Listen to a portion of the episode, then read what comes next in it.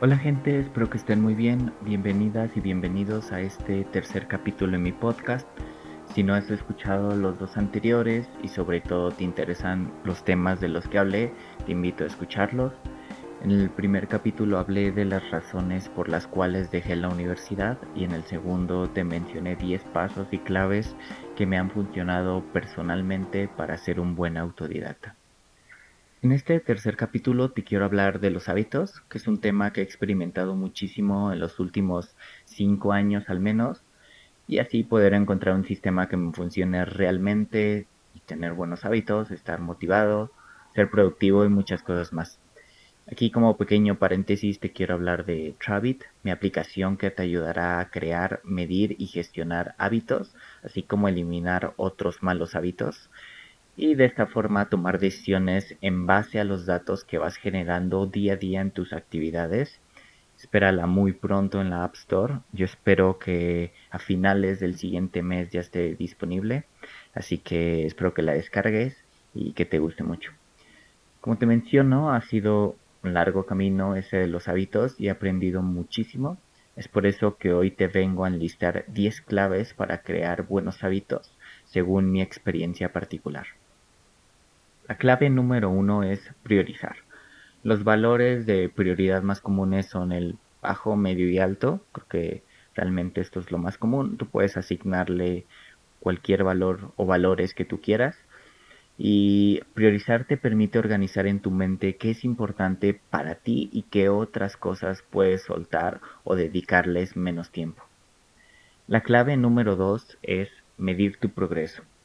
Esto en cualquier sistema de unidad que quieras, ya sean minutos, horas, páginas leídas, repeticiones, etc.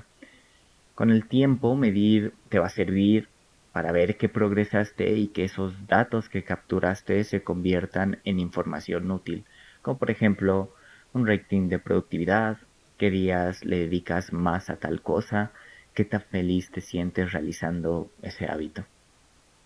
La clave número 3 es dividir en objetivos. Los objetivos sirven para tener razones para progresar. Eh, yo diría que es una brújula que te ayuda a ver hacia dónde vas. Sin embargo, no creo que sea bueno ser súper esclavo o esclava de los objetivos.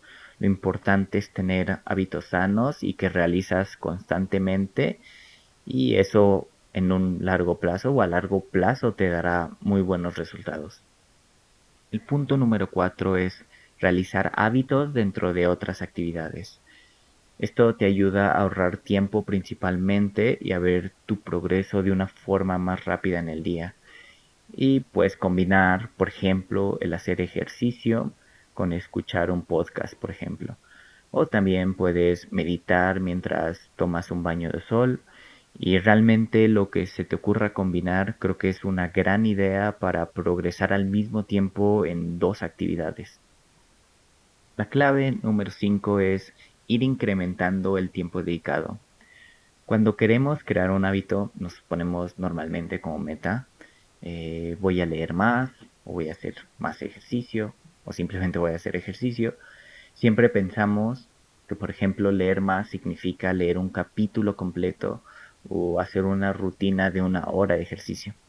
Sin embargo, para ir quitándonos la pereza de empezar un hábito, debemos asignar unidades incrementales durante las semanas, los días o el rango que, que tú quieras elegir, ¿no? Entonces, para esto para ir haciendo un poco más conforme pasan los días. Por ejemplo, podemos empezar leyendo tres páginas en la primera semana, pero a la siguiente semana podemos leer 6 y a la siguiente 9 y así hasta leer la, unidad que tenemos en mente. Lo mismo para el ejemplo del ejercicio, podemos empezar eh, haciendo 10 minutos de ejercicio, luego la siguiente semana 15, luego 20 y así hasta llegar a las unidades y a los números que realmente queremos llegar. La clave número 6 es eliminar distracciones en tu ambiente. Tu ambiente es muy muy importante y determina mucho la felicidad y la productividad con la que realizas tus actividades. Yo creo que tener a la mano todo para hacer posible ese hábito es muy muy importante. Y por ejemplo, si quieres empezar a leer, pues aleja tu celular y todo lo que pueda desconcentrarte de esa tarea. También tener una dieta digital y consumir buen contenido, o sea, contenido que te aporte, la verdad es que te motiva muchísimo y no tienen la idea de lo mucho que sirve. De verdad es un, es una, es un tip muy muy importante. La clave número 7 es ser constante, no obsesivo ni obsesiva. Esto quiere decir que hacer lo suficiente es mejor mientras lo hagas todos los días, o al menos todos los días que te lo propusiste, que hacer mucho de vez en cuando. Entonces, realmente eso es una clave muy, muy importante.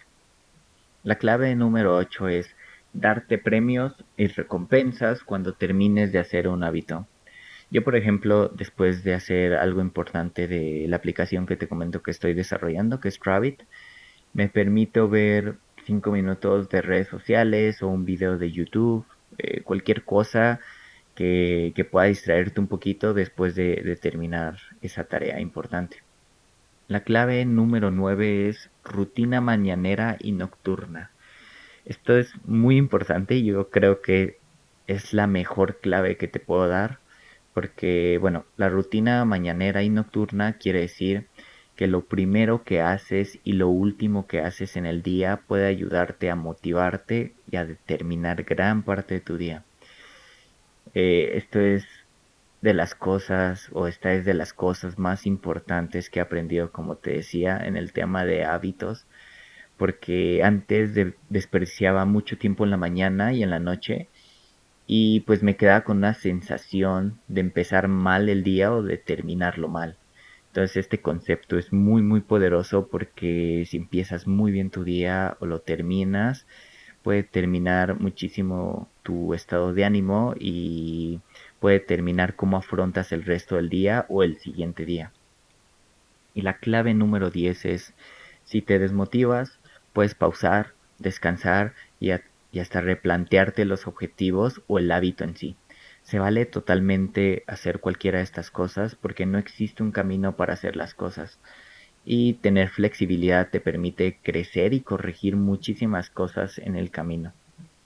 Y bueno, gente, estas fueron las 10 claves eh, para crear buenos hábitos. Son cosas que a mí personalmente me han funcionado y quería compartírselas en esta ocasión.